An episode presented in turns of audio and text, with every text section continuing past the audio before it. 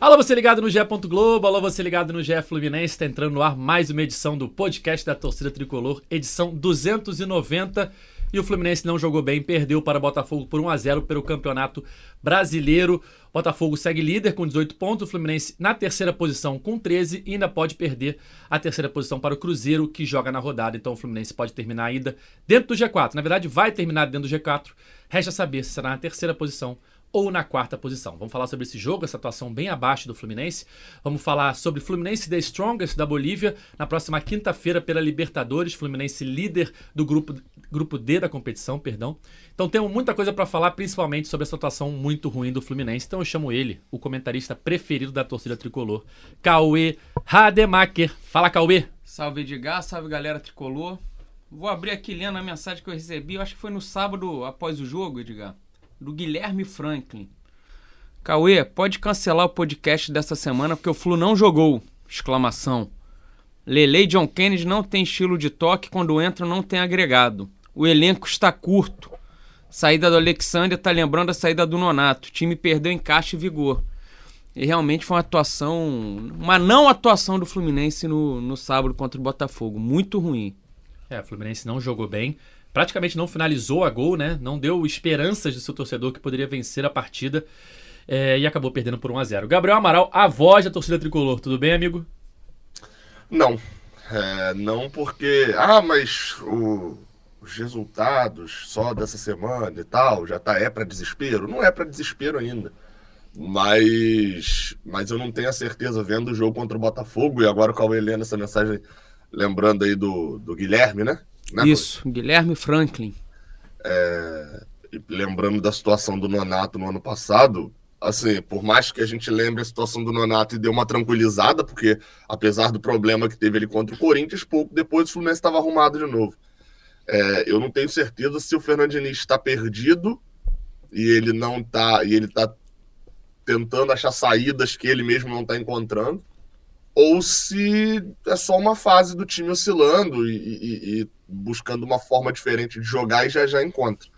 É, isso pro mês de maio pode, ser, pode não ser prejudicial. O mês de maio para o Fluminense não vai causar nenhum dano irreversível. O problema é que o primeiro de junho pode causar. É, assim, vou repetir, não é para desespero.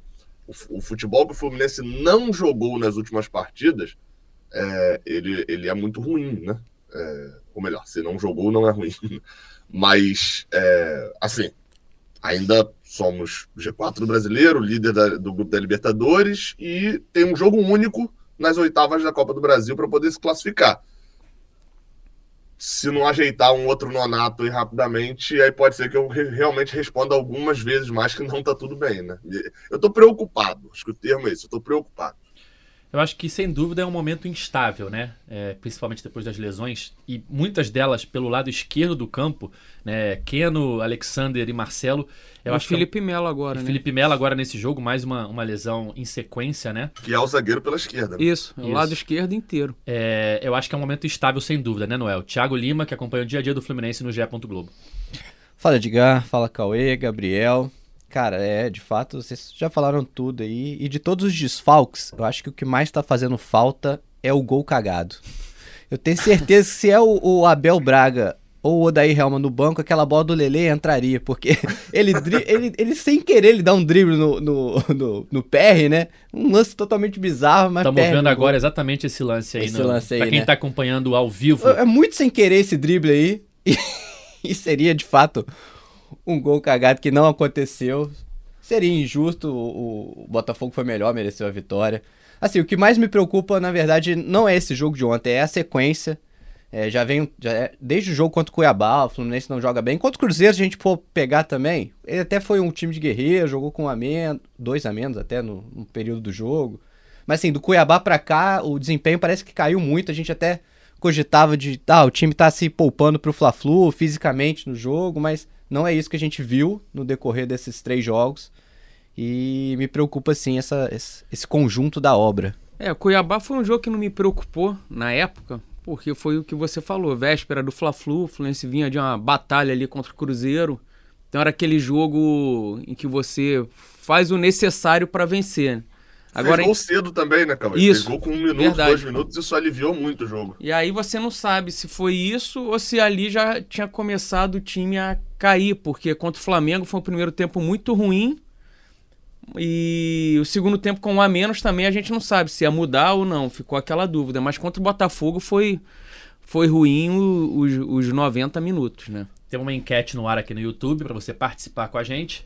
Qual desfalque tem feito mais diferença para o Fluminense, né? Negativamente, no caso. Alexander, Marcelo, Keno ou outro? Manda sua mensagem aí no chat Isso aí e é- participa O, com a gente. o gol cagado entra do outro aqui, não? Pode ser. O, o problema do gol cagado é que ele tá por empréstimo no Santos, e aí con- só, acho que só acaba, só pode vir na janela. Aí não tem como. Essa, Só na essa, janela essa enquete é barbada aí. É Alexander de, Disparado, de né? cabo É. a rabo. Porque ele podia substituir o Keno, o Marcelo, qualquer um desses aí. Ele jogava por vários. O Noel falou bem, né? O Botafogo mereceu a vitória, né? Jogou melhor que o Fluminense. É, na verdade, o Fluminense não jogou, como o Gabriel lembrou. É, mas eu acho que os números da partida não refletem o que foi o jogo, tá?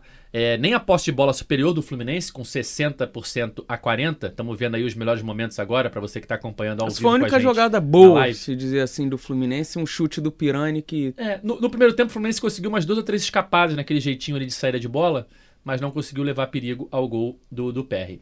É, a posse de bola superior do Fluminense não refletiu que foi o jogo, foi uma posse de bola inoperante, né? O Fluminense não conseguia é, construir jogadas de ataque. E ao meu ver também, as muitas finalizações do Botafogo, né? 20 a 3, sendo 7 a 1 no gol. É, também não refletem o que foi o jogo, porque a gente tá vendo aí, por exemplo, uma finalização do Tietchan agora, mascada, chega fácil na mão do Fábio. O Botafogo teve mais volume, né, ofensivo, conseguiu chegar mais perto do gol do Fluminense, mas não levou muito perigo nas Acho suas finalizações. O perigo foi no chute do Júnior Santos. né? Exatamente. É, se a gente for pegar assim, chances de perigo mesmo, tem a do Júnior Santos, que é um chute de longe, né? Não é uma jogada criada, é um chute de longe que mérito total do, do Júnior Santos e também do Fábio por fazer a defesa. É, e o gol, que é um escanteio, um bate-rebate, uma confusão na área. Uma falha do Fábio. Uma também. falha do Fábio, que, que sai mal, e o Botafogo consegue fazer o 1x0. E o Fluminense. E é gerado, Fala. E é gerado. O, eu- Aí, ó, esse tamo é vendo o chute aí, ó. Júnior Santos, né? E é o, o lance, exatamente o lance do escanteio que sai o gol, Isso. né? É nesse escanteio que sai o Isso. gol. E é uma, uma. Até um ponto que eu vou- acho que vale uma atenção melhor depois de como é gerado esse escanteio. E eu, eu, e aí, Edgar, só dessa questão das chances que você falou, é, foi um jogo muito igual ao do Flamengo, se você parar pra pensar. O, o- Flamengo com um volume gigantesco, com números, mas um, um- um número que. É porque é muito forte dizer que o número é mentiroso, né? Porque, de fato, o Botafogo estava melhor do que o Fluminense. Sim, tinha sim, mais sim. números. Não, mentiroso Só não. Eram Só- finalizações mentirosas, assim, no sentido de cabeçada pra fora e tal. Então, é, era um- o, o Botafogo, e, e aí eu acho que isso, eu vejo como, eu ia citar como único mérito do Fluminense. Mesmo nessa fase ruim, mesmo dessa forma toda, o Fluminense tomou dois gols nos últimos cinco jogos. Tomou um gol nos últimos quatro. E desses dois gols nos últimos cinco, que foi o quinto jogo, é o jogo contra o Vasco. O gol foi dado pelo Fluminense, o, o, o, o quinto gol. Foram dois, duas falhas do Fábio né? Essa falha agora contra o Botafogo e a outra lá do Vasco, que ele deu a bola no pé eh, do jogador do Vasco que tocou pro Pedro Raul. Então, assim, se tem alguma visão positiva, pelo menos atual, é a defesa tem funcionado. Assim, e, e não, a gente não tá falando aqui de Vasco, Cruzeiro, Cuiabá, Flamengo e Botafogo. Talvez a gente só esteja falando aqui de Cruzeiro, que foi uma partidaça do Fábio. Em todas as outras, foi a defesa mesmo conseguindo bloquear chutes e, e- e chances do adversário. Perfeito. Voltando à questão dos números, é, Carlos Eduardo Mansur, meu amigo, comentarista do Sport TV, muitas vezes fala isso assim: não dá pra analisar ah, X finalizações contra Y é, no gol e tal, porque muitas vezes são finalizações fracas de fora da área que vai no gol e você contabiliza nessa, nessa conta. Você tem que pegar assim chances reais mesmo, né? O que, que foi criado ali de chances que poderiam resultar em gol. O do Júnior Santos, por mais que não seja uma chance criada, é mérito dele acertar o chute ali e aí é uma chance boa do Botafogo. E a bola do, do, do gol também é uma chance porque o Fábio erra e a bola fica viva dentro da área ali e acaba saindo gol. Beleza, duas pro Botafogo e o Fluminense teve uma com o Lelê. Então, se a gente for analisarem realmente perigos claros ao gol adversário, não foi esse massacre todo. Mas, de fato, o Botafogo teve mais é, ímpeto ofensivo e, e o 1x0 não fica injusto, na minha opinião. Se fosse um 0x0, também não seria injusto. Um, a um, talvez, até forçando um pouco, né? Porque acho que os times criaram um pouco para sair dois gols na partida. Mas uh, a atuação do Fluminense deixou muito a desejar, né, É, Cauê? o primeiro tempo foi bem equilibrado, né? Botafogo, de repente, um pouquinho melhor ali, um pouco mais inspirado. Mas o segundo tempo do Fluminense foi muito ruim. Foi um segundo tempo que o Botafogo ficava. é, pressionou, né? Chegou mais, criou poucas chances claras, como o Gabriel falou, a defesa do Fluminense tá bem, tá marcando bem, mas o, o Fluminense não jogou. Era o Botafogo o tempo todo retomando a bola e indo. O gol nasce aí, a gente tá vendo, quem tá vendo ao vivo, o Lima perde uma bola, numa, era um contra-ataque do Fluminense, ele perde, Júnior Santos chuta, o Fábio defende. É, o que eu acho que a esperança que eu tenho, como o Gabriel falou no, no início do programa, se é algo passageiro ou não do, do Fluminense, se o Diniz não tá encontrando soluções. Ano passado o Fluminense viveu alguns momentos assim, né? Teve aquela derrota do Atlético Goianiense com o empate do América Mineiro, que foi, foi um período bem ruim. Depois o Fluminense se reencontra. Também na época da, da derrota pro Corinthians na semifinal da Copa do Brasil. Logo depois o Fluminense ganha um Fla-Flu e se reencontra também no, no Brasileiro. Eu acho que a volta do Martinelli, de repente, vai dar um equilíbrio maior pro, pro Fluminense. Porque se você pensar, você perdeu o Alexander e já tava quem, quem era o reserva imediato dele, Martinelli, que quando saiu era até titular. E aí o, o Martinelli voltando jogando o André Martinelli, pode empurrar o Lima mais pra frente, que o Lima joga melhor estando mais à frente. Eu não tô gostando do Lima jogando ali perto do André como volante. Eu acho que ele erra muito na saída de bola. Prefiro o Lima um pouco mais à frente. Eu acho que isso pode dar uma consistência pro Fluminense. E outra coisa, eu tô sentindo o time cansado. Há quanto tempo o Ares e o Cano não tem uma grande atuação assim de destaque? O Ares eu já tinha comentado aqui depois. Flui River. É, depois do jogo contra o Cruzeiro, eu não tinha achado. O Ares não tinha tido aquele nível dele. E foi assim também contra o Flamengo, contra o Cuiabá, contra o Botafogo. Não sei se estão muito cansados nessa essa sequência de jogos, mas a gente não vê a, a grande atuação deles há um tempo. É, eu ia falar justamente do, do retorno do Martinelli, né, Gabriel? Porque é, desses momentos instáveis que o Fluminense teve ano passado, é, que coincide agora também um pouco com, naquela vez, né, pelo menos o segundo momento estável, com a saída do Nonato, agora com a saída do, do Alexander por lesão, é, e o Martinelli voltando pode ser um desafogo ali pro Diniz no meio campo, né, pra, pra reencontrar esse time como o ano passado ele reencontra com o Iago, né, ele consegue ajustar o time depois com a entrada do Iago no meio. É, esses dois momentos aí que o Cauê citou, eh, na verdade citou não, citou um momento, né? E eu, eu lembrei de dois, acho que foram os dois momentos de instabilidade do Diniz até agora no Fluminense. É, esse que o Cauê cita, Cauê cita do, do Corinthians e daquele do Atlético Mineiro, do América Mineiro, do Atlético Goianiense, eles são muito colados. É, a gente é eliminado pro Corinthians, aí ganha o Fla-Flu, ganha do Juventude, que era o bônus do campeonato, e agora a gente viu, na verdade, que tinha mais bônus aí envolvido nesse bônus. Mas o, o- ganha, ganha, ganha esses dois jogos e aí depois entra a sequência de derrotas: Atlético, Atlético e América. É- é- ou seja, dá para enquadrar esse pedaço aí de, de três derrotas na saída do Nonato ainda. De um time que depois se acertou e ficou sete É, na verdade, quando eu falei Atlético Goianiense e América Mineiro, Gabriel, eu tava falando do primeiro turno, quando o Fluminense, Ah, entendeu? sim. Quando o Fluminense Então- perde em casa do Atlético Goianiense e, e empata com a América com a mais o, o jogo quase todo. E, esse, e essa sequência aí, ela, ela tem a derrota pro Flamengo também no primeiro turno. E aí no meio tá uma vitória pro Atlético Mineiro. Isso. Que é a outra sequência, que eu citei duas, é a outra sequência. Nessa que você citou, a do primeiro turno, é o Fluminense que tava sem Nino. Nino volta e o, o Diniz finalmente entende que ele não precisa ter o Wellington no meio de campo. E ele faz a mudança para jogar com o André e Nonato. Era aquele tempo que ele jogava com o André e o Wellington. Uhum. Ele jogou assim durante um bom tempo, faz a mudança, o time entra numa sequência de vitórias. E, e com a volta do Nino. E nessa segundo, do segundo turno, ele perde o Nonato. E, obviamente, era uma peça crucial do time, como é o Alexander agora. Então, assim, só qual que é o problema? No ano passado, o Fluminense perdeu uma peça. E aí ele bateu cabeça um tempo até não só achar o jogador certo, mas o tempo para esse jogador se integrar totalmente ao time. O Fluminense de agora perdeu pelo menos três peças. Porque ele perde o volante, perde o lateral esquerdo e perde o ponta esquerda. E isso em meio a uma sequência de 300 jogos. Que pode parecer até bom, né? Tá jogando direto, dá pra testar direto, né? É, o problema é que se eu, eu lembro de uma frase do Roger Machado. É... Roger Machado era bom de entrevista, né? Se ele treinasse igual ele da entrevista, seria ótimo. Mas ele, ele falou uma situação e, e, é, que o, do grande problema do mês de maio, mês de junho, para as equipes que se destacam. Porque chega nesse período, todo mundo já está cansado de ver a equipe que se destaca, já sabe anular todas as formas dela de jogar e ela tem que se reinventar. E aí o treinador começa a tentar. Puxa uma peça do banco, bota aqui, muda um lateral de lugar, começa a fazer algumas mudanças. Só que o problema é, aí ele, ele falava sobre negócio de demissão no Brasil, né? O problema é que se você faz uma mudança e ela dá errado, você perde um, dois jogos. Aí você tenta voltar para o anterior, o anterior já está manjado, você perde mais um jogo. Tenta colocar alguma coisa nova, perde outro jogo, você está demitido.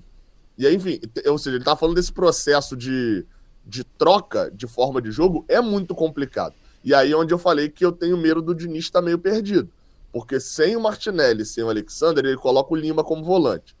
É outro perfil, o Lima não vem bem, porque ele não é só a bola que ele perdeu para o chute do Júnior Santos. Ele também dá um passe errado que origina a expulsão do Felipe Melo. São dois jogos seguidos ali que ele, ele tem esse tipo de erro. E eu também, como Cauê, gosto dele jogando mais à frente. Só que, quando o Diniz olha para o banco e ele escolhe o Gabriel Pirani para poder colocar no lugar do, do, do Keno, ele está dando uma mensagem clara, acredito eu, espero que eu que tenha sido clara para muita gente, de que ele está mais Roger Machado do que Diniz, porque o lateral dele, o ponta dele vai marcar o lateral. Ele fez isso no Fla-Flu e eu esperava que sido, tivesse sido uma estratégia pro Fla-Flu. Vou me manter vivo com os desfalques, vou segurar o time do Flamengo, vou me defender bem. E ele repete contra o Botafogo. Eu vou repetir algo que eu já falei 200 vezes: a atuação do Piranha não é ruim. Dentro do que é proposto, não é ruim. É aí, ó, ó, cortaram a imagem na hora da única chance do Pirani, na hora que, que ia me isentar aqui. olha aí, ela aí, ó. Não, tá animado. Não, mas assim, apesar de ter brincado, ofensivamente, o Pirani ia contribuir pouco. Porque ele, de fato, ele, ele, a, a passagem dele pelo Fluminense até agora não dá pra chamar de boa. Isso é fato. A passagem dele no Fluminense até agora é ruim. Não dá pra um ponta é, é, ser marcado só pela marcação dele. Mas dentro do que foi o jogo contra o Flamengo, o jogo contra o Botafogo, as atuações não foram ruins porque ele foi escalado para marcar o lateral adversário, para conter subida de ponta. O, o Pirani ficou de auxiliar de marcação pela esquerda, junto com o Guga, do Júnior Santos. O jogo inteiro. O Júnior Santos, no primeiro tempo, não conseguiu jogar. Vocês vão perceber que os ataques do Botafogo, a maioria deles são criados pelo lado esquerdo, no Botafogo. E quase, não tem quase nenhum. Né? Você vê, ó, tá lá em cima, o Pirani e o Guga no Júnior Santos, o tempo inteiro. É, é, é... E depois ele sai. Agora, eu não espero do Fernando Diniz que o ponta dele seja marcador de lateral.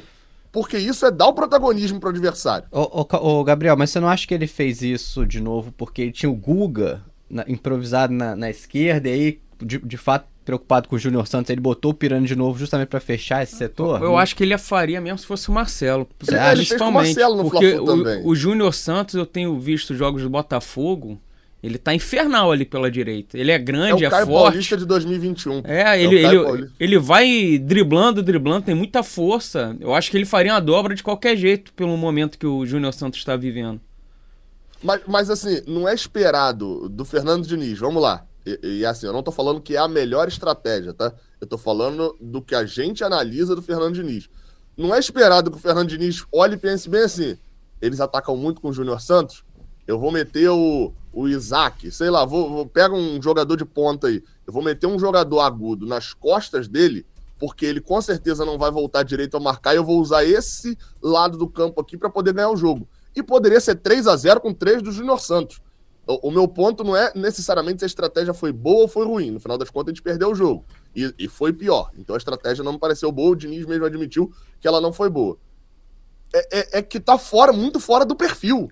E aí, assim, eu tenho. O, o, o maior medo que eu tenho é o Diniz estar tá perdido. É eu não porque... sei se ele tá tentando criar uma nova forma de jogar ou se ele se quando perdeu. Ele, quando ele bota o Lelê no intervalo, o Nino, depois do jogo, até falar, a gente não era para ter saído tanto no no toque curto. A gente podia ter tentado mais bola longa. Eu fiquei entendendo que era quando o Lele entrou, o Fluminense devia ter explorado mais isso. E eu achei que ia acontecer isso. Vai explorar o, a bola lá pro Lelê. Mas só que o Lelê, se recebeu uma bola, foi muito pra explorar isso dele. O que me chamou a atenção dentro do que o Gabriel tá falando é que o Fluminense nos últimos dois jogos criou muito pouco. Eu não, eu não vou contar o segundo tempo contra o Flamengo, porque com um a menos é, fica mais difícil. Mas o primeiro tempo contra o Flamengo e os dois tempos contra o Botafogo, o Fluminense cria muito pouco. O Fluminense quase não cria chances de gol. Tanto é que fica dois jogos sem fazer gol, o que é raro. É, o, o, Gust- o Gustavo Garcia, cobre o Fluminense com o Noel, subiu a matéria ontem, no domingo, mostrando o número de finalizações do Fluminense nesses últimos jogos. Foram sete contra o Cuiabá, sete contra o Flamengo e três contra o, o Botafogo. Antes, o menor número era 10 contra o Cruzeiro, que tinha sido o jogo anterior. E antes era a média de quase 17 por, por jogo, né? Isso vai mostrando como o Fluminense tem criado bem menos. Tá aqui a matéria do Gustavo. O Fluminense tem menor número de finalizações em um jogo desde o fim do Carioca. É porque o recorte foi desde que começou o brasileiro É, ali, né? A equipe tricolor chegou ao gol do Botafogo apenas três vezes no sábado. Esse é o terceiro jogo seguido com menos de 10 finalizações por partida. É, e aí eu- é o que eu tava falando. O Fluminense não fez gol pelo segundo jogo seguido, o que é raro pra esse time do Diniz. Eu tava. Foi, o- é, o- nesse ano. Acho que foram cinco, acho que foram cinco ano? vezes só. É, foi a quinta vez em 28 jogos. Nesse ano foi, foi justamente naquela época contra o Botafogo mesmo. Isso, Botafogo e Volta Redonda, perdeu que Botafogo ficaram duas vezes sem fazer gol, o Fluminense. Depois ele não faz gol contra o Flamengo no primeiro jogo da final do Carioca.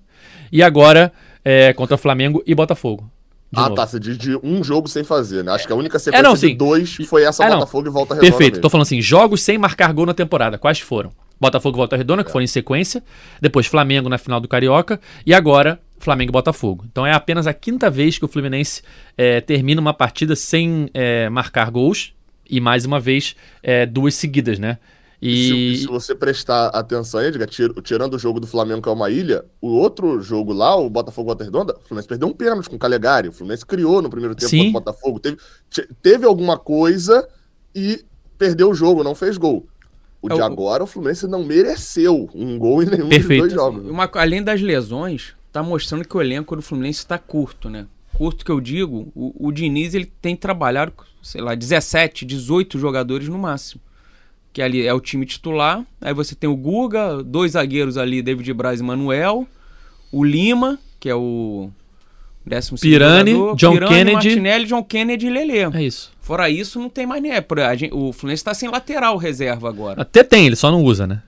É, mas o, o- o reserva agora quem é? Não, não, lateral esquerdo não. Sim. Tô falando no restante. Tem é, ali. o direito. É o Samuel Xavier e o Guga que tá na. Sim. Que tá na Mas, por esquerda. exemplo, tem o Edinho que ele não botou pra jogar ainda. então. o Isaac Tem tem um entrado muito pouco. O. Giovanni ele parou de usar. O- o- é, que, que assim, aí é onde eu falo. é, eu não sei se eu não tenho todas as informações ou o Diniz está perdido completamente. Porque eu, eu, eu perguntei ao Diniz lá no Mineirão se ele espe- esperava contratações. Ele via a necessidade de contratações, porque vamos lembrar, não são só as lesões. Vitor Mendes saiu também. Sim. Felipe Melo vai ficar fora há quanto tempo agora? É, é, tem as lesões, mas Tem três zagueiros agora só, né?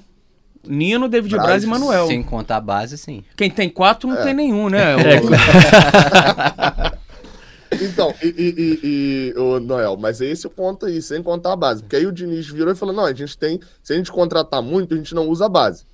Beleza, acho legal essa visão de que você não tem que sair contrata- contratando 10 bagres para poder parar o- de usar a base. Só que o problema, eu, eu acho que depende de uma análise um pouco mais aprofundada, e eu realmente acredito que eles fizeram.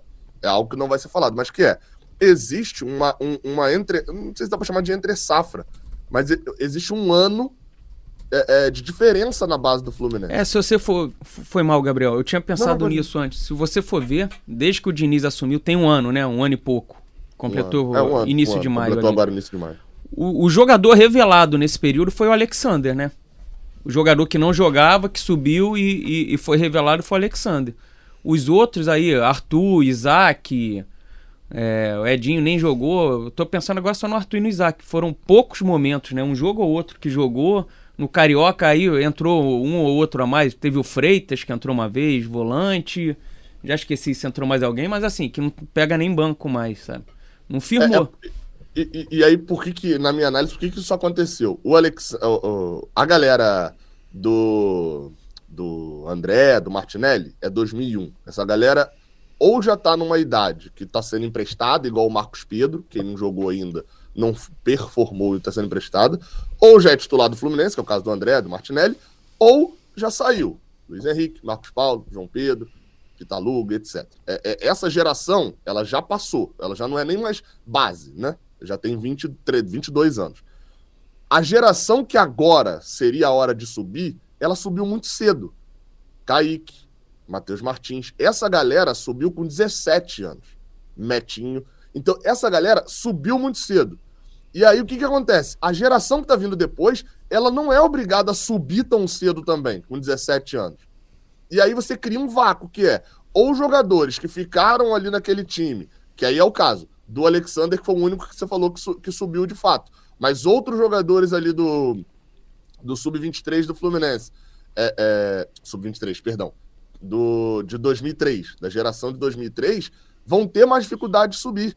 E talvez era a hora de estar tá subindo agora. É o caso do Edinho, por exemplo, é o caso do, do Jeff Té, é o caso do João, do Neto. João Neto, do Iago. Só que esses jogadores não estão rendendo, pelo visto.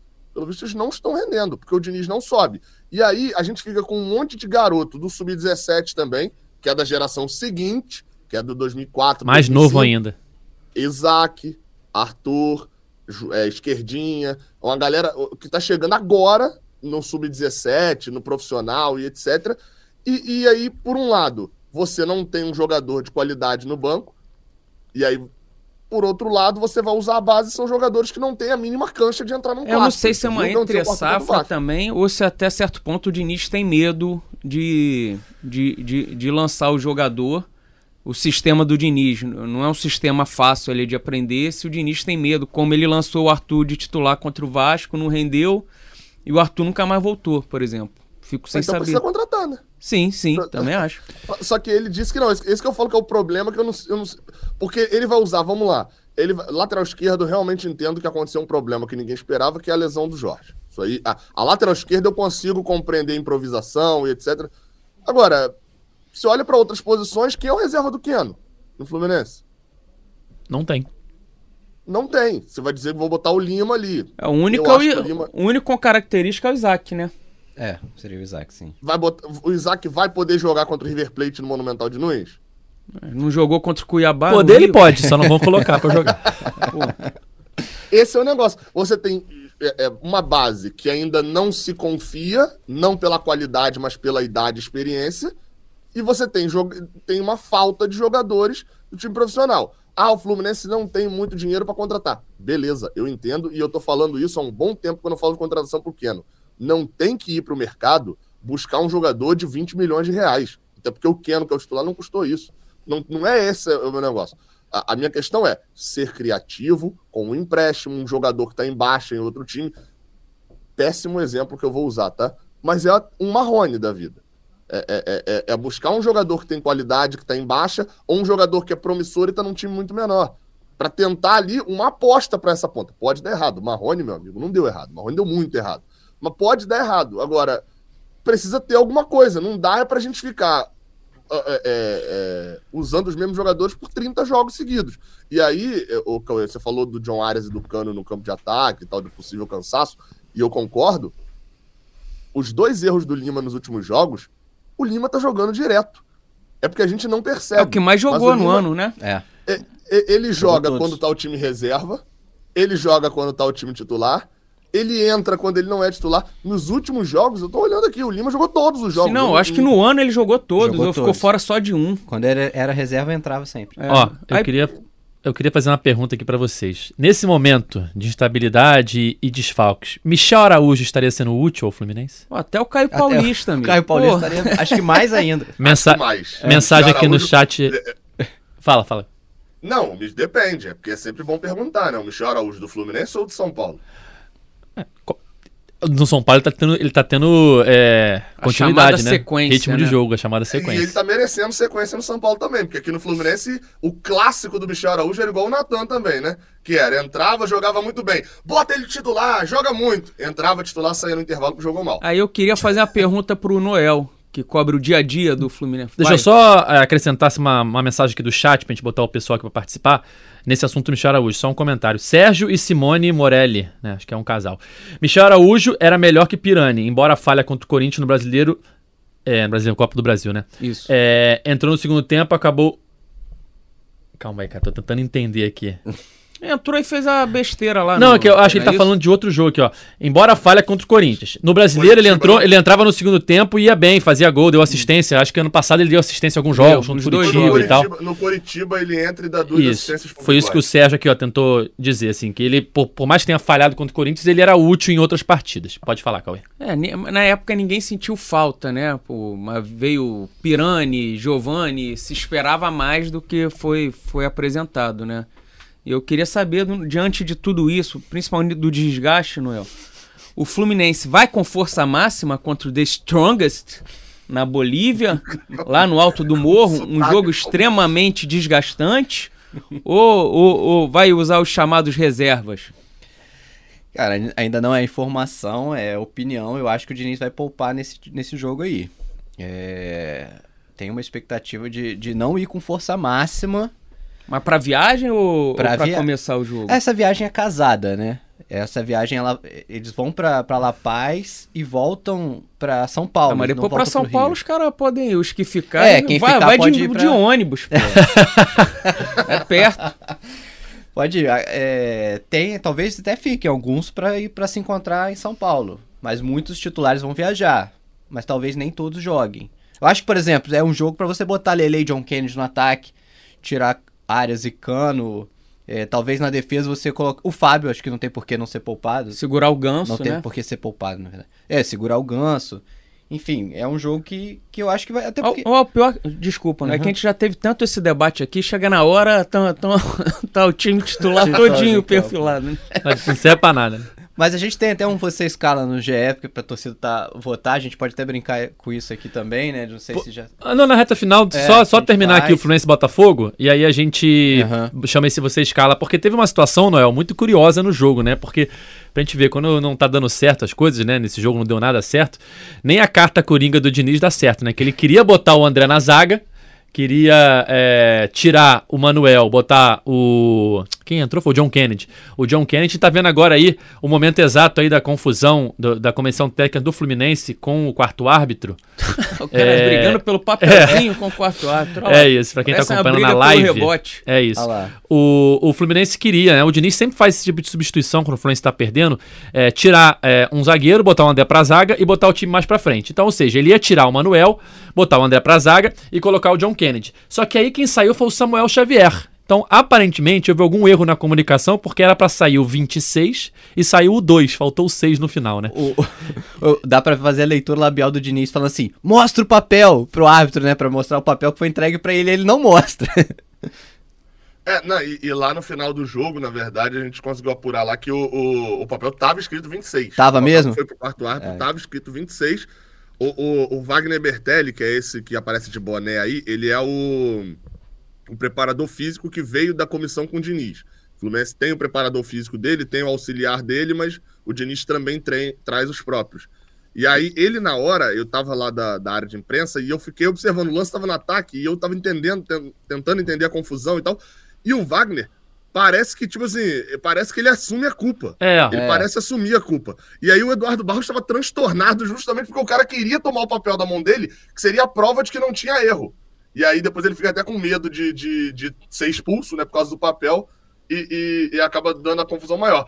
Só que o quem eu Ó, mais queria entrevistar papel. nessa daí era o Pedro Rangel, porque o Pedro Rangel chega no assunto. Ó, ele tá aí na, na- na tela, aparece, e vai. E eu não entendi nada do porquê que o Pedro Rangel entrou nessa parte Foi fazendo burocrática número pra, pra botar pressão. Mas é, é- e, o- e o- Então, mas, mas, é- mas ninguém mais foi, foi só o Pedro Rangel ali. Eu É porque não devia Pedro tá aquecendo, né, o é goleiro. em administração, sei lá. Mas o, e o Samuel Xavier já sai pelo outro canto, o John Kennedy já entra, né? É, eu, Porque eu- normalmente muito já- eu já vi É. o. A gente já viu algumas vezes o quarto árbitro subir errado placa, sabe?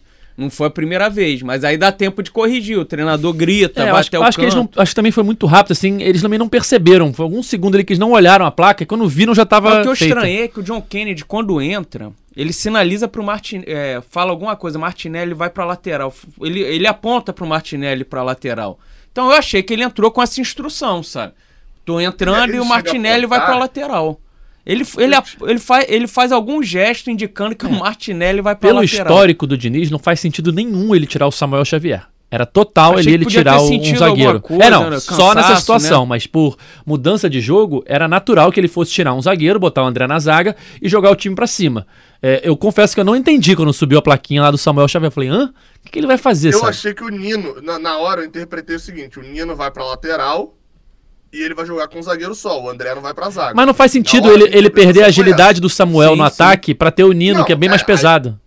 E eu, assim, e- esse foi o meu pensamento. Aí, por, por que eu perguntei ao Cauê se de fato o, o, o, John Kennedy entra apontando? Porque eu tive a impressão do Martinelli. Eu tive a impressão, não. Eu tava olhando pro Martinelli e pro Nino pra ver quem ia pro lateral. E aí o Martinelli meio que vai andando, e o Nino aponta, aí um faz assim pro outro e tava. Tipo, É, o que, tem- tá acontecendo? Agora eu, não, eu não, não lembro exatamente como foi, mas eu tava na redação junto com o Edgar, trabalhando no, no jogo, e, e vi a hora que o John Kennedy entrou. Ele sinaliza alguma coisa, tipo, pro Martinelli vai indo pra lateral, sabe? É. É, é, assim, no final das contas, uma atrapalhada, eu tô até buscando aqui, porque é bom dar nome aos bois, né? Nesse caso, né?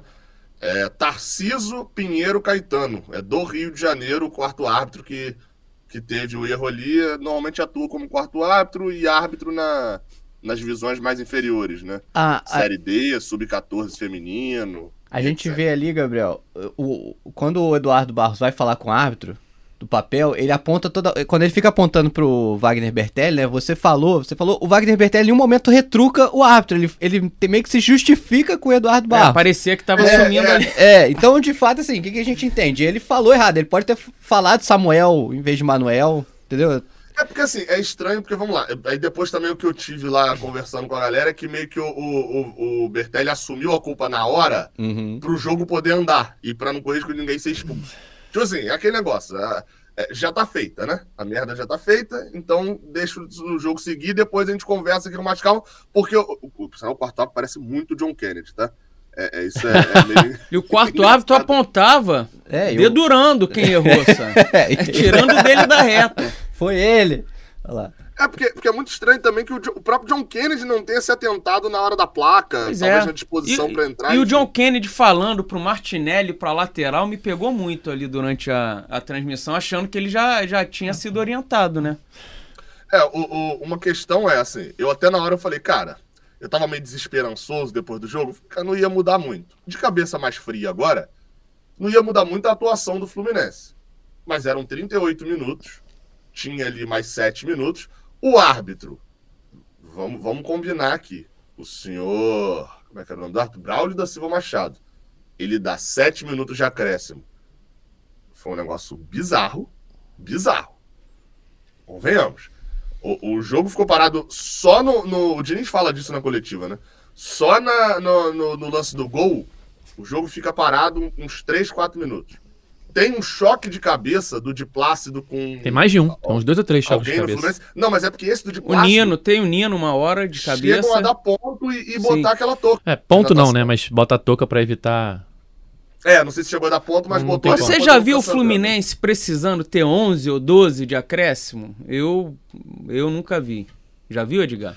Não lembro. Ah, quando tá precisando, alguém Sim, dá. sim, sim. 11, 12, só contra.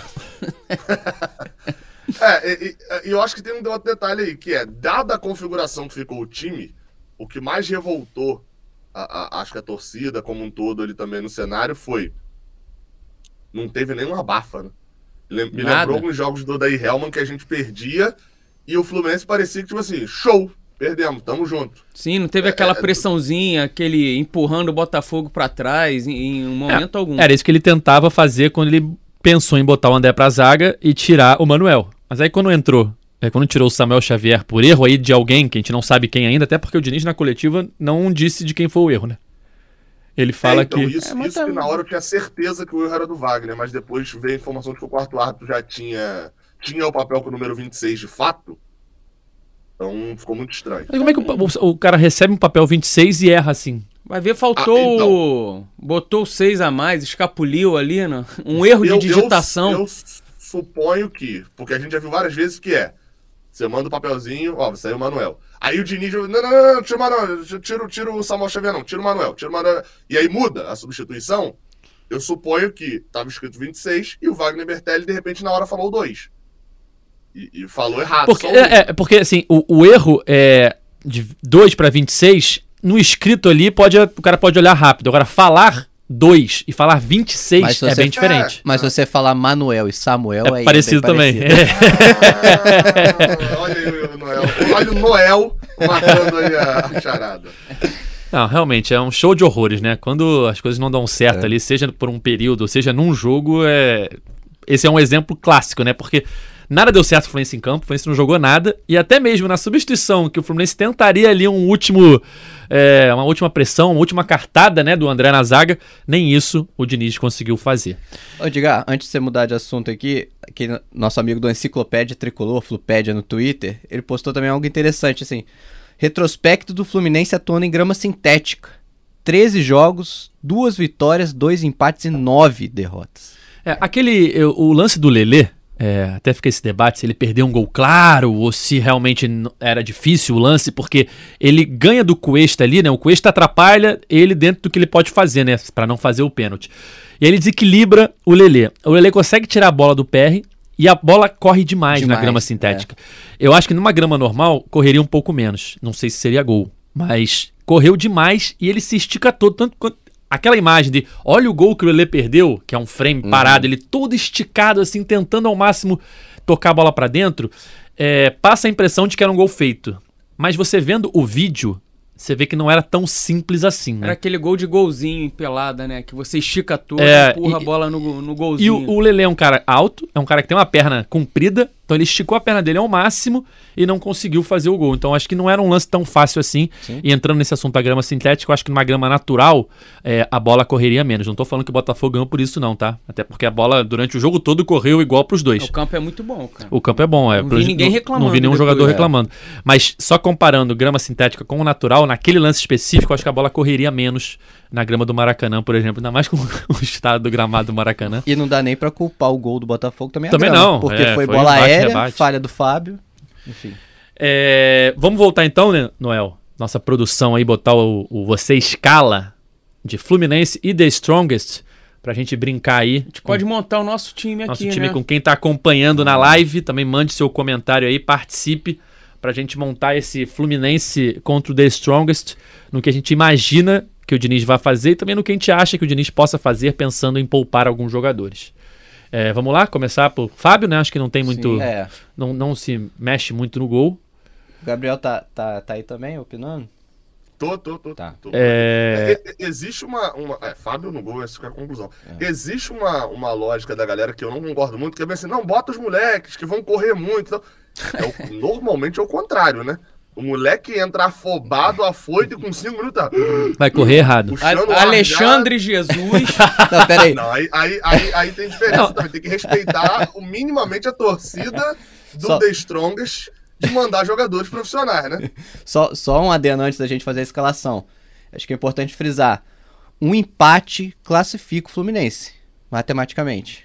Sim, é porque tira ponto do Strongest É, também. É jogo pra dar aquela aula de defesa que o Diniz citou no, no Fla-Flu. Foi lindo de ver o Fluminense se defender no Então é melhor tempo. entrar com a menos. eu Olha só. Entra com a menos. Eu acho que. E lateral não tem muito o que fazer, né? É Guga e é Samuel Alexandre Xavier. Jesus e mais outro, né? Sa- Samuel Xavier na direita e É. Guga na esquerda. Não tem muito o que fazer. Fica meu protesto É. aqui. Na zaga. Alexandre Jesus que saiu dos relacionados, né? É, verdade. Na zaga. É, poupa Nino ou não poupa Nino? Eu pouparia Eu Nino. também. Então Eu vamos.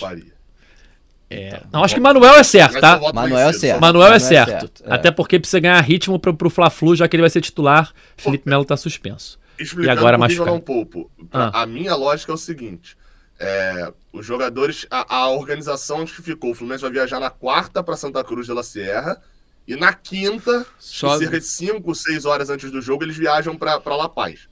Chegam lá, acho que umas 5 horas antes do jogo, que é o limite da Comebol. O Nino, eu- eu acho desnecessário você poupar um jogador se você levar ele para Bolívia. Pra que, que você vai levar um jogador Sim, pra foi- Mas a gente não tá fazendo a pra- lista de relacionados pra Bolívia, até Por porque a isso gente que não eu sabe. perguntei também se vai viajar É. todo mundo ou não. Porque pra preservar o cara Ou- gente viaja, não- né? Ou a gente não Mas sabe. né? também não tem zagueiro, Gabriel. Tem que Exato, levar então, os aí- aí três. Isso que eu ia fazer o pro- era, era essa continuação que era. Se você não levar o Nino pra Bolívia, quem vai ficar no banco? Sim. Então, então, ó, beleza, Nino. Bota o Nino. Nino e pra David Braz no garantir o banco. é. empate. É. É, garantiu o empate. tá? Vamos lá. No meio, É Thiago Santos e outros. Thiago, é, a- a- o pior é que agora na minha cabeça veio assim, o Thiago Santos olha pode só. jogar esse jogo? Eu acho que tem que ser Ma- Martinelli. Martinelli tem que Martinelli, jogar. Martinelli. É, Martinelli. O Lima ganhou ano passado pelo Ceará lá, já sabe os atalhos do, do campo. Cara, eu acho que vai ser O André, problema- Martinelli e O Lima. problema do Lima é que se ele tá cansado, você vai botar ele pra jogar altitude Não. Sem Thiago Santos, Vocês acham que vai ser titular? Cara, eu tiraria o André. é, pra tipo. O André assim, acabou de ser poupar- poupado. Então, eu Poupado vou no sentido de suspenso. Se você não levar o André e botar o Thiago Santos titular, quem é o seu reserva? O André. Não, não, você não leva o André. Se você não Ah, tá. André. Se não levaram o André, tá. É, porque Ah, a, a- a lógica É Dinho, vai levar, vai botar o cara na altitude 5, 6 horas pra ele não jogar. O problema é que desses todos os jogadores, a gente tá vendo a lista aí dos meio-campistas, tem quatro só que já jogaram, né? Exato. Então, eu ficaria Martinelli, André, Thiago Santos e, e Lima, pra, pra tirar É, o o- ganso, entendeu? O Lima, Tá. pra mim, acho que tem que ter. Tem que ter, que já tá. Então já vai poupar só o Ganso, né, no meio. Na Se verdade, a gente não tá poupando ninguém, porque a gente tá vendo que o cobertor é curtíssimo. Vocês chegaram no ponto que eu falei: É. ou você manda um time que é bom até de jogar, joga de, de, de azul, sei lá, joga de amarelo, pra fingir que não é o Fluminense e toma uma goleada histórica, ou você manda um time que vai cansar. Não tem Aqui, ó. O Gabriel falou no chat. O Thiago Santos não vai ser titular pensando na bola, Bola aérea? aérea, pode ser. Ó, é É, jogar meio que como um terceiro Então, zagueiro então ali. põe né? Lima e Thiago Santos e fecha quatro volantes no meio campo. Eu não acho o Lima volante. Só. Pô, agora, o tudo que tá me incomodando esse Martinelli e o Thiago Santos aberto pelas pontas. não, mas não tem problema. Isso aí é. Isso aí é. Licença Isso poética. é Eles pra não poéticos. confundir o adversário. Esse puxar de contra-ataque em velocidade com o Thiago Santos na esquerda vai ser muito bom. Mas é carrossel, o Diniz aí todo mundo se movimenta. E no o ataque? ataque. Pra o mim, ele é lei John vai, né? Kennedy. Assim, con- convenhamos, o Germancano, ele, não adianta a gente querer dizer que vai- você vai poupar ou não. O Germancano, ele, ele, ele vai lá, ah, você vai ser poupado. Ele, não. E, ass- assina a súmula na hora, e pronto. O Cano não vai querer ser Tem, poupado. tem um negócio é que o Arias e o, e o Cano, como jogavam na Colômbia, eles bem ou mal estão Tão mais acostumados, acostumados a com a jogar na altitude. altitude. Não é Tem alto como La Paz. também, né? Tem tempo que eles não É. não estão lá, mas bem ou mal já, já jogaram algumas vezes, né? Eu, eu acho que, que é, é uma, uma lembrança importante, mas eu acho que o efeito é muito menor, porque é, é, o Germancano, então, nem se fala. Ele, sa- ele chegou no Vasco em 19, né? Se eu não estou enganado. Sim, sim, tem tempo que 19. eles não jogam. São cinco mas, anos. mas- O- mas- o- mas de repente, assim, eles vão viajar de qualquer forma. Mas eu começaria com John Kennedy e Lelê também e poderia botar os dois no, no segundo tempo. É. É, é- é porque eu ainda Também acho que tem outro, assim. um outro fator ainda também, que é, a gente tá falando do dobro da altitude, praticamente. Sim, né? não, na- na Colômbia, o máximo que jogam ali é 2,500. Dois e por tanto, aí, é.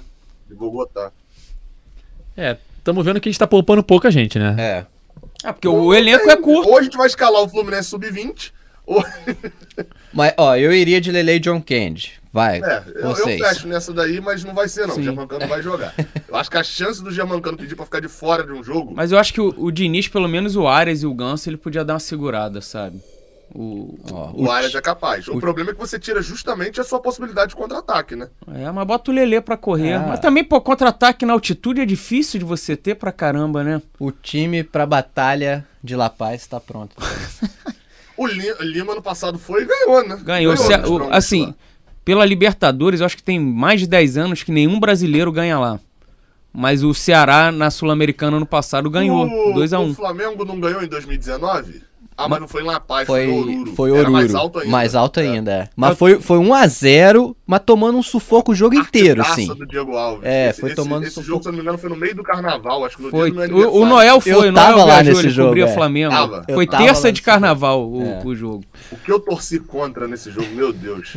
Ó, o Gastei pessoal. secando aquele time. Porque se, se tivesse empatado aquele jogo, o mal não tinha acontecido no Brasil em 2019.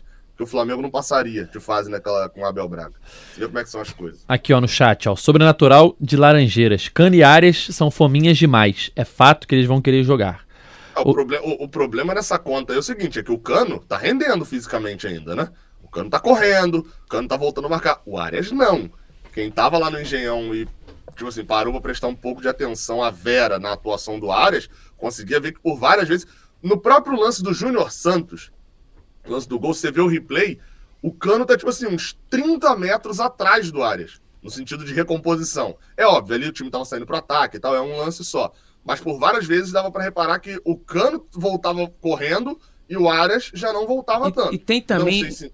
Foi mal, Gabriel. Tem isso que o Noel falou, né? Da importância de em- pelo menos empatar lá, que você garante a classificação. Porque se o Fluminense perde, depois ele pega o River Plate fora de casa. É um jogo difícil também. Se perder, ele vai depender de si só na, na última rodada contra o Sport em Cristal em casa. Mas vai- aí é, já joga com aquela obrigação, né?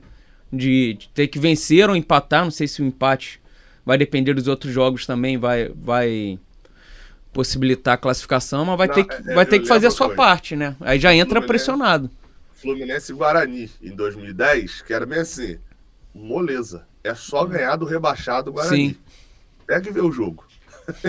a dificuldade que era ganhar do rebaixado. Porque, ah, não, mas o Guarani tinha mala. O Sport em Cristal, mesmo se ele já tiver eliminado de tudo, não estiver disputando nada, tem um milhão e meio de reais. Um milhão e duzentos mil soles, lá que é a moeda peruana. Porque, em jogo, porque se eles ganharem o jogo, é isso que eles ganham, 300 mil dólares por jogo. Então, assim, é- é, não, não vai ser um jogo fácil. Uma coisa é, você tem que ganhar um jogo em três. O pior pro Fluminense, pra mim, é que ele tem os dois jogos mais difíceis antes.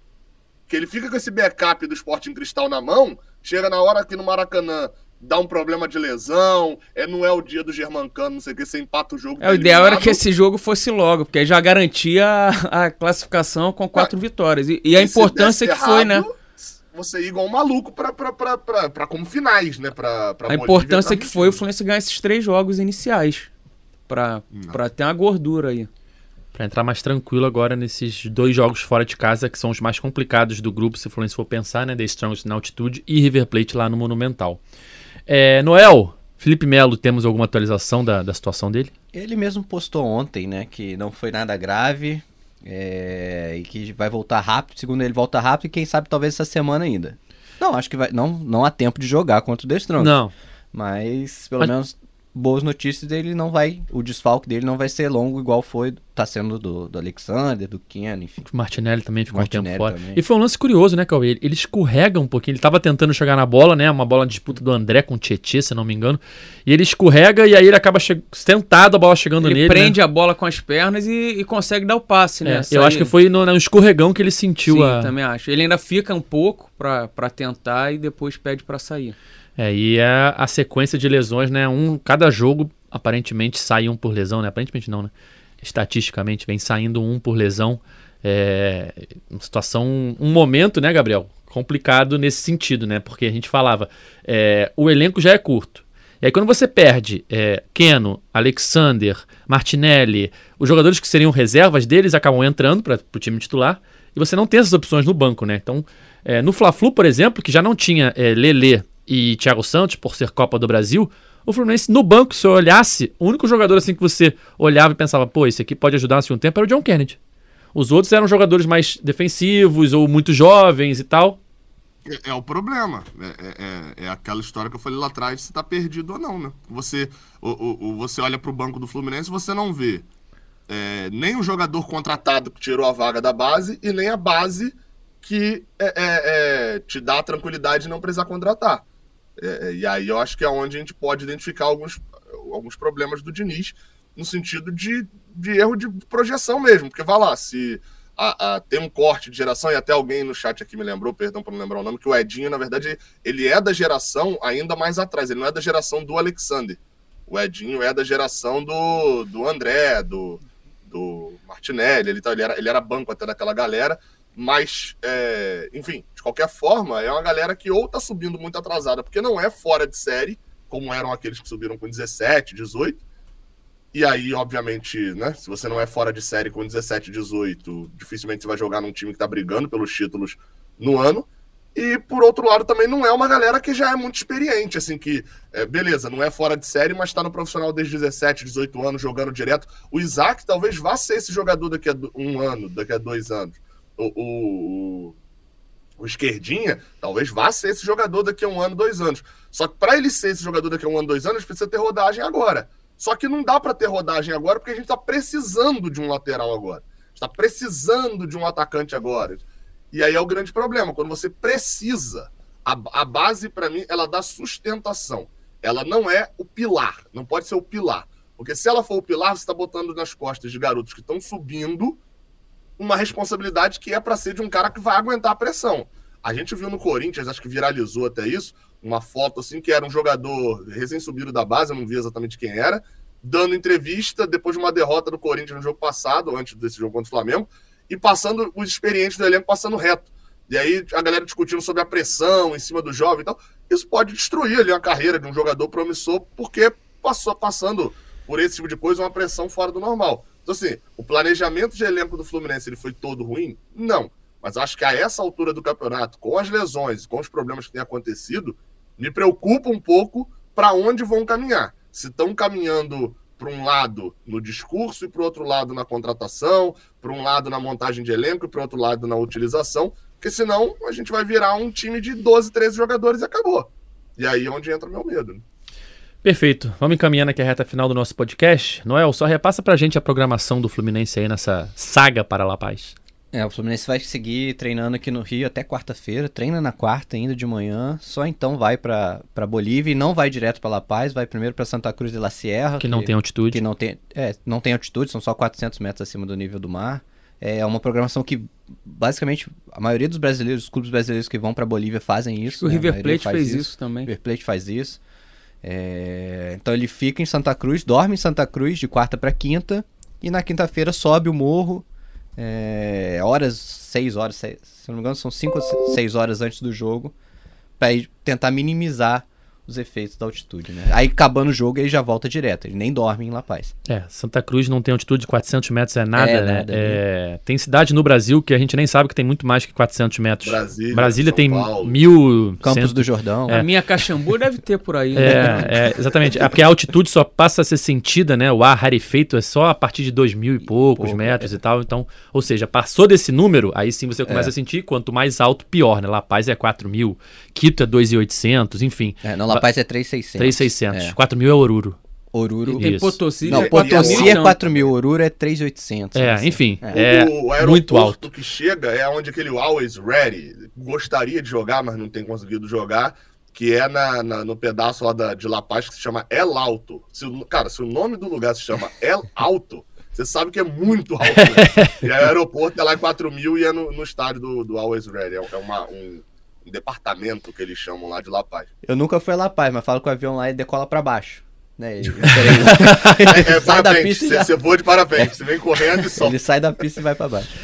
Bom, galera, é isso. Final do nosso podcast já é Fluminense 290, podcast de derrota, mas quinta-feira tem Fluminense The Strongest, uma chance de uma nova história. Fluminense Sim. aí tentando manter o 100% de aproveitamento na Libertadores, Cauê. Sim, não, não espero uma grande atuação lá, de jeito nenhum. Jamais esperaria, mesmo se o time viesse embalado, mas vamos torcer para conseguir um empate, já encaminhar um empate, é óbvio, vencer, mas pelo menos um, um empate para garantir essa classificação, ficar tranquilo na, na Libertadores e torcer para que contra no domingo contra o Corinthians o bom futebol já retome para que o Fluminense volte contra o Flamengo dia 1 de junho e consiga se classificar. Fluminense The Strongest é o jogo mais importante da história do Fluminense, Cauê? Não, nesse caso não é não. Ih, caiu um mito. Não, não, não, não, não, não. Peraí, peraí, peraí, peraí, peraí, acabou. Cancela, cancela. Essa aí foi para te pegar. Mas sem dúvida, tem que empatar, né? Pelo menos empatar. É aquele jogo pro, pro Fábio fazer alguns milagres o Nino, o Manuel, o David Braz tirarem de cabeça, consagrar zagueiro, o Thiago Santos fazer o jogo de suas vidas, caso, caso entre, e, e, jogar por uma bola lá, um chute do Cano, um chute do Lima de fora da área, que chutam bem. Porque a bola fica mais leve, né, Edgar? Tem que chutar de longe, chute, né? Tem que chutar de longe. Tem que aproveitar, né? e fazer o gol. Valeu, Cauê. Valeu. Valeu, Noel. Valeu, Edgar. Valeu, Gabriel, Cauê. Eu vou, vou aproveitar esse destaque rápido aqui. Como hoje não teve momento abraço, só para mandar um abraço pro, à vontade. pro Vinícius Segueto, que ouve a gente direto aqui, mandou mensagem no último podcast que eu participei. Ele mandou mensagem para mim no Instagram agradecendo e pedindo para mandar um abraço para todos os tricolores de Minas Gerais, em Olá. especial para São João del Rei. E de, é Caxambu é. também, e de Caxambu a torcida também. tricolor manda em Caxambu, pô. e também pro Ju, João Luiz Niemeyer. Eu tá, no Fla-Flu, terça-feira, na Copa do Brasil, chegando no... Demorei para chegar, peguei muito trânsito. Aí passando no anel ali pra área de imprensa, faltando meia hora, 20 minutos pra começar o jogo, eu só ouço assim, ô Noel! E eu olho. Aí eu olho, tá lá, o torcedor João Luiz Neymar me, me chamou, falou que ouve a gente todo podcast. Aí eu falei, pô, eu vou te mandar no- um abraço então no próximo que eu participar. Fica aí o abraço pra ele. Show. Noel, que será nosso apresentador do podcast em junho, porque eu estarei de férias. Ah, Olha, lá. eu quero negociar esse cachê aí antes, hein? Já vou, Cauê, já vou. Olha, eu, tô, eu, tô, eu tô aqui no, no GEL, que é uns dois anos mais ou menos, já foram as oito férias do Edgar. Já. A gente não tira férias, né, é Léo? Impressionante, cara. Já tô É- avisando é- é com por isso que ele acusa antecedência. os outros É. de faltarem, de chinelinho, disso, O- pra, pra, pra disfarçar quando é ele. O Davi Barros acabou de passar três meses de férias. É, mas ele acumulou. Ele fez tudo junto. Eu vou tirar ali 20 diazinhos. Assim, ó, tranquilo. Já estou avisando com antecedência Quantas pro Noel. tardezinhas dá pra, ti- dá pra ir com 20 dias de Não, férias? mas a- as férias dele é, é tardezinha em São Paulo, em Espírito Fazer um Santo, circuito tardezinha. em circuito Portugal, não sei aonde, vai, vai em várias, vai. Ó, eu posso informar hoje que eu vou a mais de uma tardezinha nas minhas férias. Aí vocês pesquisem aí aonde tem. É, então Noel será nosso apresentador ali em grande parte de junho, né? Eu saio de férias dia 8. Então Noel será nosso apresentador nesse período. Valeu, Gabriel. Valeu, valeu. É, espero eu que o Fluminense, nessa viagem, agora encontre sua bússola. Fernando Diniz traga uma vitória heróica e histórica, daquelas que ele gostaria de sair correndo na, no- na reta final é, do jogo, mas não sairá porque o ar é rarefeito e ele pode descansar demais. Mas o que o time comemore bastante. É, Você não vai, não? Paz, o Vai? Você mas- vai, Gabriel? Vou, vou, vou para La Paz. Eu, eu vou até direto para La Paz na terça-feira mesmo. E aí vou tentar me acostumar, me aclimatar para fazer um bom jogo e se Deus É, o quiser, Davi conquistar foi. Davi foi on... Não, Viajou vai hoje. hoje. Hoje, É. mas só vai pra La Paz no, no dia do jogo também. Gabriel, eu sugeri uma matéria pro Davi pra você fazer também lá em primeira pessoa. Corre 90 minutos lá pelas ruas de La Paz e diz como você se sentiu. Faz um. É, é, eu já contratei um seguro viagem, mesmo, dá, dá para fazer, né? Dá- Como um jogador se sente após correr 90 minutos em La Paz. O problema é que então, meu amigo, agora, agora aqui em Rio Bonito tem ar rarefeito também, porque eu jogo uma pelada que eu jogo 15 e o ar já para de vir. Então talvez o ar esteja rarefeito aqui em Rio Bonito também. Eu só espero que você lá- vocês lá em La Paz não passem pelo mesmo que eu passei em Oruro. Que Oruro era uma cidade bem menor. La Paz eu acho que você não vai. Capital, né? Mas o meu hotel não tinha elevador. E o meu, o meu quarto era no último andar do prédio. Eu tinha que subir de Ah, escada meu todo dia. Aí, aí é sem condições. Aí complica. Não tem como trazer o colchão pro térreo aqui? Vamos... Bom, é isso, galera. Fim do podcast GE Fluminense, edição 290. Temos um encontro marcado na próxima sexta-feira, porque quinta, 7 horas da noite, tem Fluminense e The Strongest lá na Bolívia. Pela Libertadores, Fluminense tentando a classificação antecipada, basta um empate. Fluminense está com 100% de aproveitamento, 3 jogos, 3 vitórias, e basta um empate na Bolívia para confirmar a classificação para as oitavas de final. Então, sexta-feira estamos de volta para falar sobre esse jogo. O nosso podcast está nas principais plataformas de áudio, é só procurar por GE Fluminense ou então no seu navegador ge.globo barra Fluminense. Valeu, galera, até a próxima. Tchau!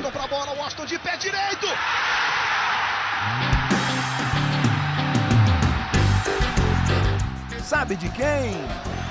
Do Fluminense. Do Flusão, do tricolor das Laranjeiras. É o GE Fluminense.